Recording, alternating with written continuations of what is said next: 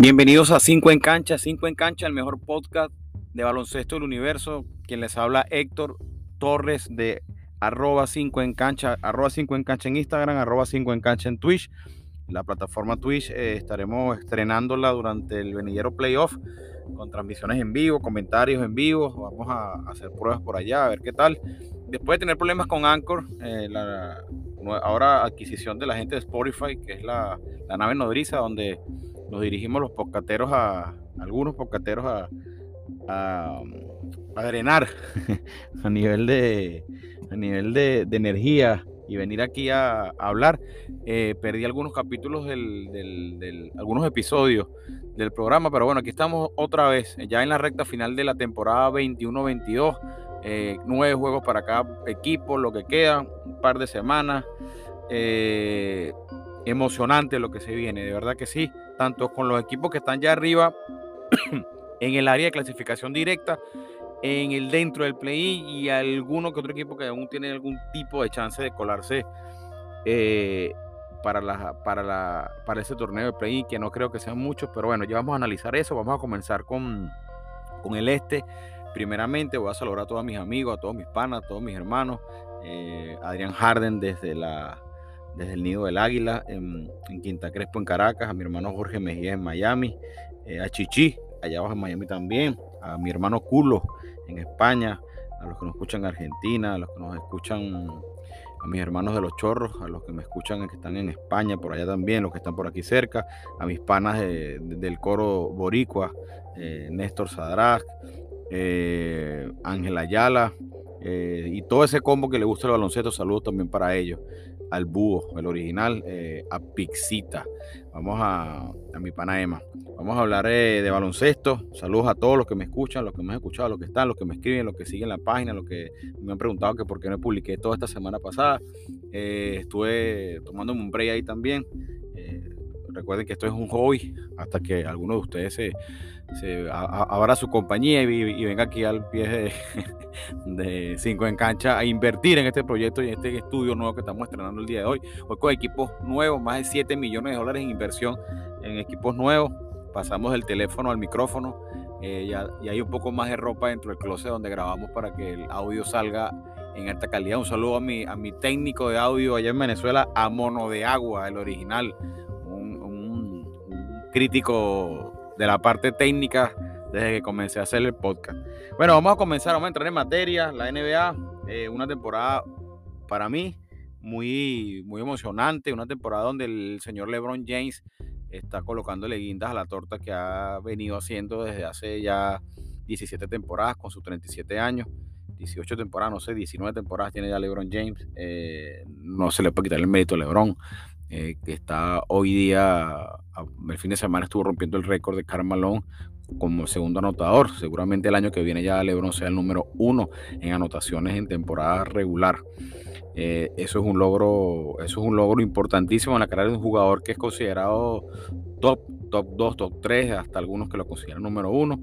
Y, de verdad que hay, que hay que hay que reconocer también, más allá de, que no nos guste, que nos caiga mal, hay que reconocer que LeBron es un gran jugador, un jugador de un estilo único, un jugador atlético, de fuerza. Eh, que esta temporada ha dado, ha dado mucho de qué hablar, está, en, está ahí en la pelea para ver si gana el título de, de goleo, como dice en España, o el título de puntos. Eh, intentando a ver qué, qué, milagro ocurre con los Lakers. Pero bueno, entremos en materia. Vamos a analizar la conferencia este, la conferencia este encabezada hoy día. Hoy es 21 de marzo, son las 7 y 39 de la noche. Y hay juegos en, para el día de hoy, hay juegos que se están llevando a cabo.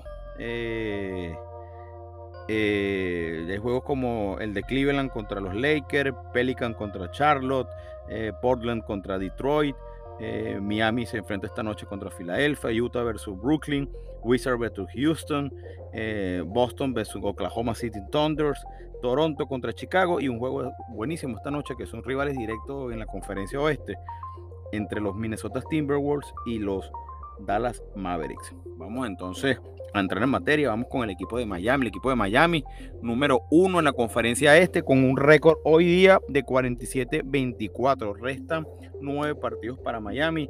el equipo de Miami es el equipo que se ubica en la posición número 17 eh, en puntos por partido.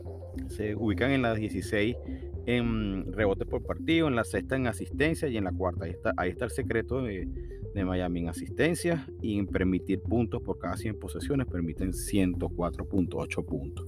El equipo de Miami, ya sabemos, un equipo físico, un equipo que ha tenido altibajo porque eh, no ha estado de Bayo en algunos juegos, ha faltado Jimmy Butler, uno de los chamos se lesiona, entonces ha sido eh, Eric Spoltra ha llevado ese barco con sus menos o sus más, lo ha llevado a Puerto Seguro, está a nueve días de, coronar un, primer lugar que para mí puede variar, y ya les voy a explicar por qué, por el calendario que les queda, pero asegurando un, buen lugar un, y abrir en casa para el equipo del de los calientes, del, ardor de Miami. Eh, tienen una racha en los últimos 10, 7 y 3 y lo que le queda a Miami a partir de hoy es Filadelfia, los alicaídos, eh, perdón, Filadelfia, después los alicaídos Golden State, Minnesota, Brooklyn, Sacramento, que sería un respiro, después Boston, juego difícil, Chicago, eh, Toronto y Charlotte.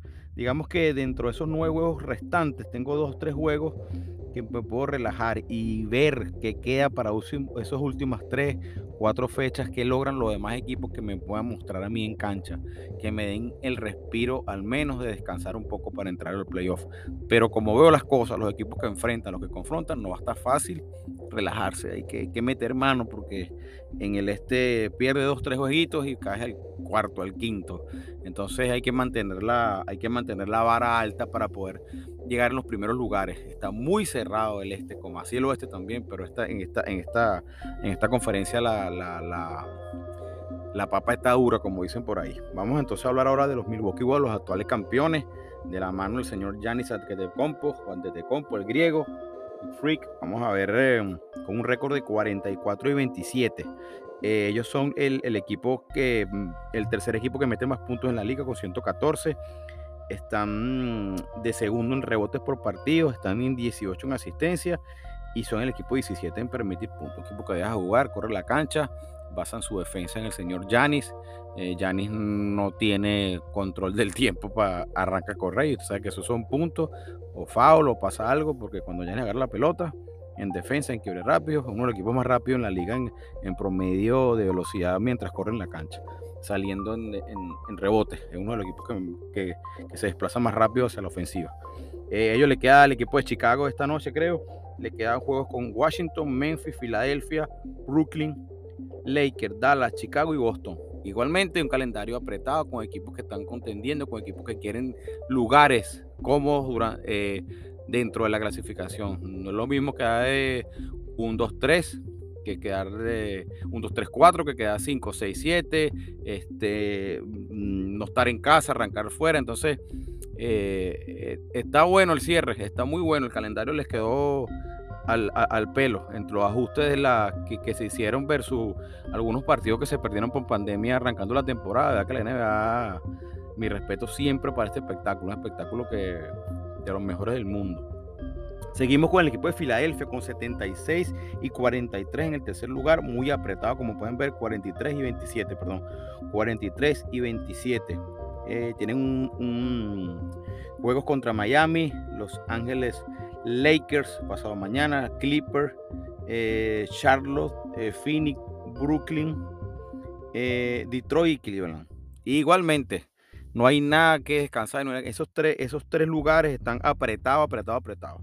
Ya les voy a decir qué creo yo cómo va a quedar la, clasificación. Vamos al cuarto lugar que es Boston con 44 y 28. El equipo de Boston son el, el, eh, equipo número 15 en asistencia, el tercero en rebotes, el séptimo en, puntos permitidos. Les queda Oklahoma City Thunder, un, un, juego el día de hoy que sería accesible y fácil para seguir aumentando en la tabla. Tienen de los últimos días han ganado 8 y de los últimos 20 creo que han ganado 17, 18. O sea, el equipo está en candela. No sé qué pasó ahí con Jason Tatum, con el otro chamo, con la defensa, porque desde la defensa ganan, ganan, ganan, ganan, le ganan a buenos, le ganan a los malos, le ganan a todo el mundo. Ellos y el equipo de, Minnesota Timberwolves son los equipos más calientes de la, de, liga hoy día. Están cerrando las temporadas eh, en, gran forma. Si no hay lesiones, si no hay nada raro, yo creo que Boston estará molestando mucho en playoff. Eh, más atrás le siguen los Bulls con 41 y 29, una racha de 6 y 4 en los últimos 10. Eh, interesante lo de Chicago. Chicago no tiene récord 14 y 0 con equipos con más de 500. Eh, no le ganan a los buenos, digámoslo así.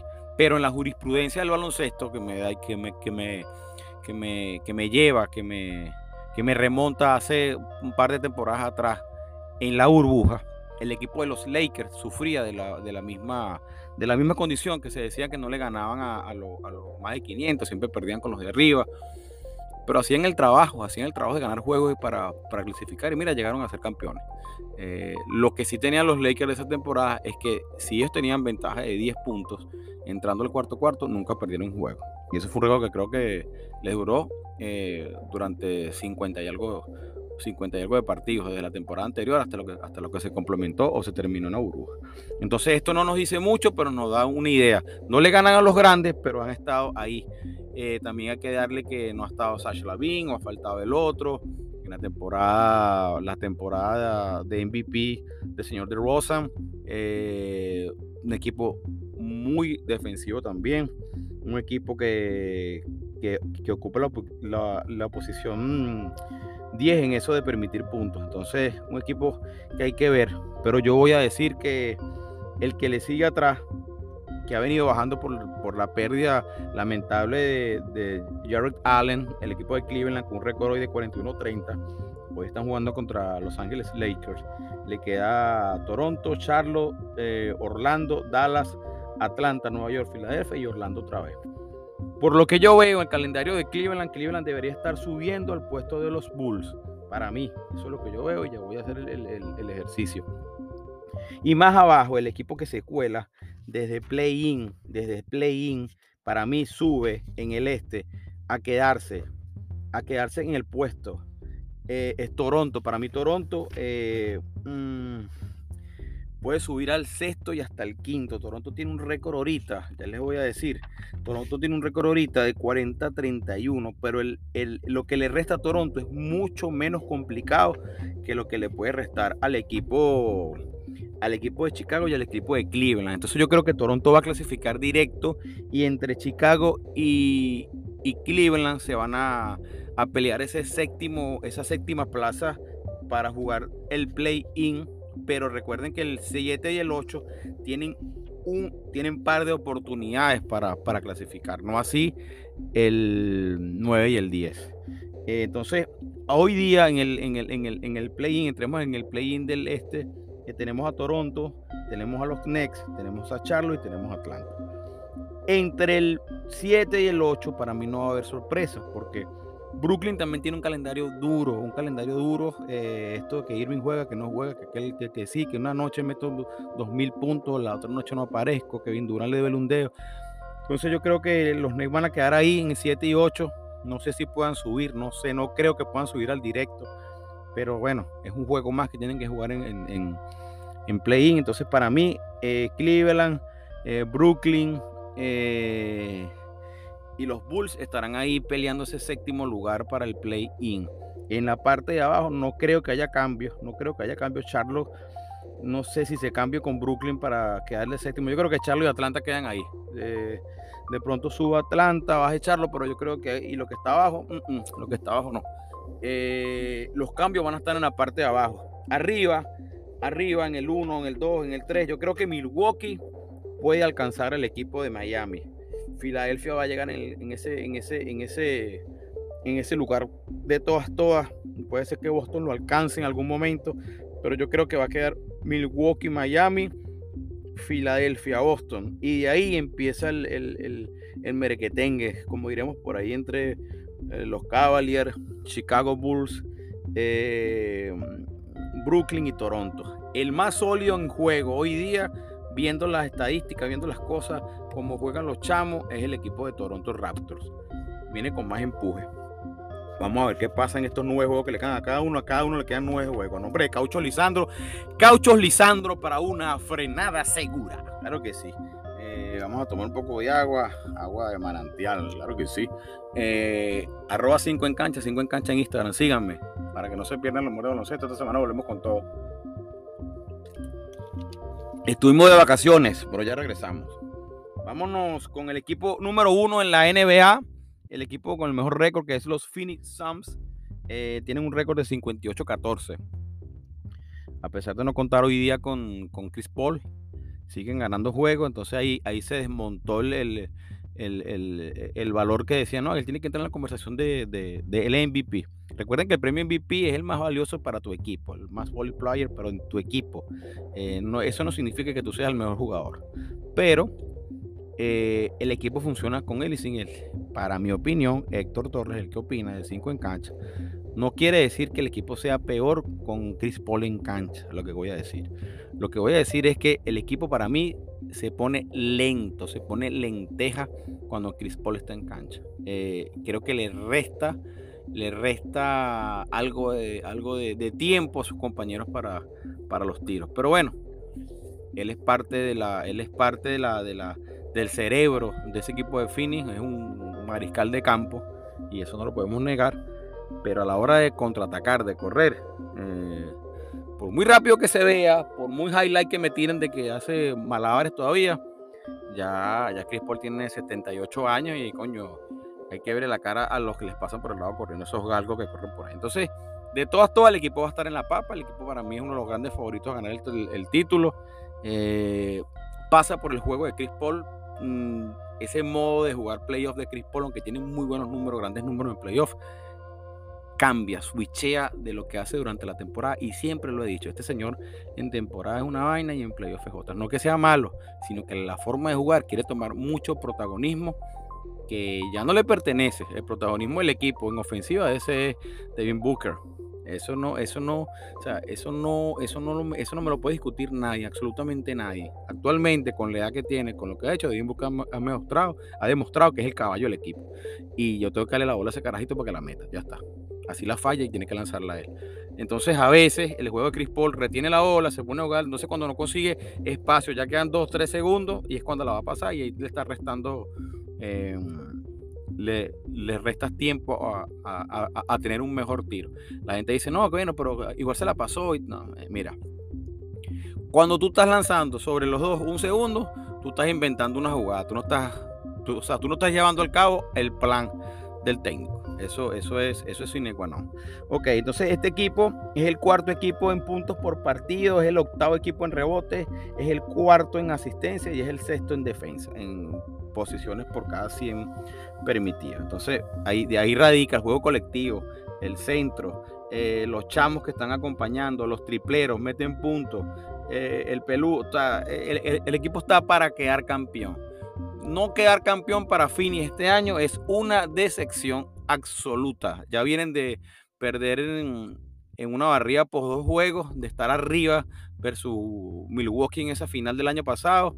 Y este año llegar a finales y no ganar. Es más, no, no, no ser campeones para mí, Fini, sería una decepción absoluta.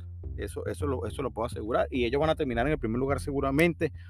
Atrás le sigue Memphis. Para mí Memphis, nadie decía que Memphis iba a estar ahí. De hecho, yo daba Memphis en, el quinto, en el sexto, si acaso en el play. Pero no, Memphis tiene un récord hoy día de 49-23 a un juego de ganar 50 juegos. Ganar 50 juegos en la NBA como franquicia es un súper logro. Súper logro. Y ese técnico va a estar metido en las votaciones para ser el técnico del año porque el material que tiene. Tiene a la estrella ya Morán y a un conjunto de chamos que juegan lo que el tipo dice y tienen una intensidad. Son el quinto en puntos por juego, son el número uno en rebote, son el octavo en asistencia y son los 12 en permitir puntos. equipo que juega inside, juega en la pintura. Imagínate tú que ya Morán que pesa 2 kilos eh, mojado, es el líder en puntos en la pintura, rotan la ola. Eh, escuchaba yo en estos días que cómo paraban tú a Memphis eh, hay, hay, dos maneras, hay dos maneras, decía el coach Morales, decía eh, Carlos Morales, decía, hay dos maneras, que para mí la mejor es dejar que ese hombre meta 100 puntos si quiere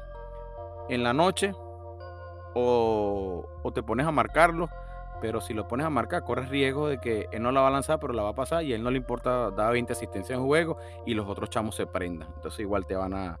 Juventud, este, Adams en, el, poste bajo es, una, es, una, es una pieza clave, un hombre con experiencia, hombre de playoff, un hombre que ha estado jugando con estrellas, un hombre que no sé qué, es un hombre que de verdad, de verdad, de verdad, eh, la gente me decía no, que, cambiaron a Valenciuna, que es un poco más ofensivo que él. Bueno, un poco no, bastante más ofensivo, pero a Valenciuna le quitaba, le restaba tiempo a los demás jugadores con el balón en la mano. Ah, no, ah, está pendiente de los rebotes, de hacer el trabajo rudo abajo en la pintura, de, de, crear espacios a, través de la cortina, del, del pick, de todo eso y tiene la bola muy poco en la mano, crea espacio para, los compañeros a nivel de desde su tamaño. Entonces, el equipo de Memphis número 2 hoy día, a Memphis le queda Brooklyn, Indiana, eh, algún juego con Golden State, San Antonio, eh, Phoenix eh, para cerrar con los Pelícanos y Denver. Entonces, pueden mantener el segundo lugar también para mí, si lo pueden mantener. Más atrás vienen los alicaídos, ya lo dije, Golden State Warriors. Golden State arrancó una temporada de ensueño. Le han buscado la vuelta a Curry. Curry no, no ha tenido la, ayuda eh, complementaria de siempre de Clay Thompson, porque Clay Thompson viene de una lesión súper grave, de dos lesiones graves, es ACL y después viene con, con, con ¿cómo se llama? Con, con el Aquiles. Entonces, es difícil regresar de una lesión de esas al tope, es muy difícil. por más que será, por más que tú te recuperes físicamente, el, el factor mente, el factor, el factor miedo siempre va a estar de volverte lesionado. Entonces es una cosa que poco a poco es que va superando. Ojalá, ojalá para el playoff esté super ready. Volvió también Green. Con Green muestran algo más de intensidad, pero igual, Green ha durado mucho tiempo fuera y no le podemos pedir un jugador como Green, que ya tiene algunos años, en que, en que se pierda tres semanas y venga como que sin nada. Siempre va a haber un ajuste, siempre va a haber algo, siempre va a haber fallas. Yo creo que el equipo de Golden va a estar en, finales también ahí metido en la papa con Phoenix. Eh, es Golden State Warriors, es Sticker, son sus muchachos. Eh, yo creo que eh, esta vez hay mucha más responsabilidad sobre, sobre, sobre, sobre Curry. Si Curry prende los motores, chévere, pero sabemos que el playoff no es tan efectivo como lo ha sido eh, durante las temporadas. Siempre, siempre, siempre queda de ver algo, siempre queda de ver algo y, la, y, la, y los números me lo, me lo certifican. Eh, más atrás, en número 4, viene el equipo de Utah ya, un equipo raro, pero que está metido en la partida. Un equipo buena defensa, un equipo que le quedan juegos con Brooklyn, con Boston, con Utah, con los Lakers, con Clippers, con Mayfield, con OKC. Sigue cerrado, todos se enfrentan contra todos y todos tienen algo que vencer, algo que ganar. Eh, más atrás viene Dallas con 43-28, 7 y 3 en, los últimos 10. Eh, interesante esta parte de la tabla entre Dallas y Minnesota, el quinto y el sexto día. Nadie daba que Minnesota iba a ahí, a pesar de la plantilla que tienen, han empezado a jugar increíble. Y al contrario de los Chicago Bulls, este equipo le gana a los grandes, le, le dan salsa al que se llame que no, que los, que los Bulls del 93, vamos, agarren 10 puntos arriba. Que el Time vamos, agarren, el equipo juega, a pesar de que yo veo cosas en Carl Anthony Towns en su defensa, que, pero bueno, si, si los demás lo ayudan, no importa. Eh, Carl Anthony Towns en temporada es más valioso para su equipo. El chamo Edward eh, en, la, en la papa. Eh, el, el, agente cero zurdo que mete la bola. Eh, el, equipo, el equipo mete miedo. Entonces, en ese quinto y sexto lugar, eh, para mí Dallas va a quedar de 6 y Minnesota va a subir. Minnesota, Minnesota tiene 42 y 30 y el récord que le queda eh, tiene dos o tres jueguitos accesibles. Tiene un jueguito con... directamente se enfrentan dos veces. Tienen dos juegos y ellos están a un juego y medio de Dallas hoy día. Entonces tienen dos juegos más. Hoy, esta noche, y en, dentro de dos juegos más. Tienen, entonces ahí, ahí va a estar mucho de cómo van a quedar ellos. Porque después, bueno, van a Boston, ven a Toronto, ven a Washington y ven a San Antonio. Entonces yo creo que entre los dos, Minnesota tiene más accesible los, los, contrincantes como lo, como versus lo que tiene Dallas, que tiene en el camino, tiene que encontrarse con, con Milwaukee. Bueno, está ahí, ahí, porque fíjate que, Dallas tiene duro a Utah, Cleveland, Cleveland y, y, Milwaukee Bucks. pero también tienen un handicap ahí con Detroit. Lamentablemente los Lakers son un handicap, no, no, veo que vaya a pasar algo distinto, me con Anthony Davis, pero ya vamos a hablar de eso. Entonces ahí yo creo que la tabla va a cerrar de la siguiente manera, Fini va a quedar en el primer lugar sin ningún cambio.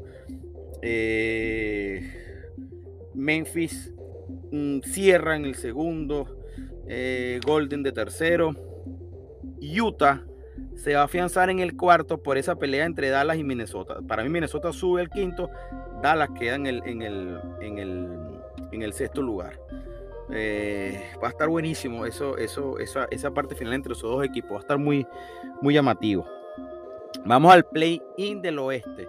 El play-in del oeste, aunque no lo crean, el séptimo bajó, que lo bajó Minnesota, que hoy tienen 42 y 30 el mismo, el mismo récord, pero ellos le ganaron, le, están ganando la, la, serie particular y por eso están ahorita en el, en, el, en el, sexto lugar.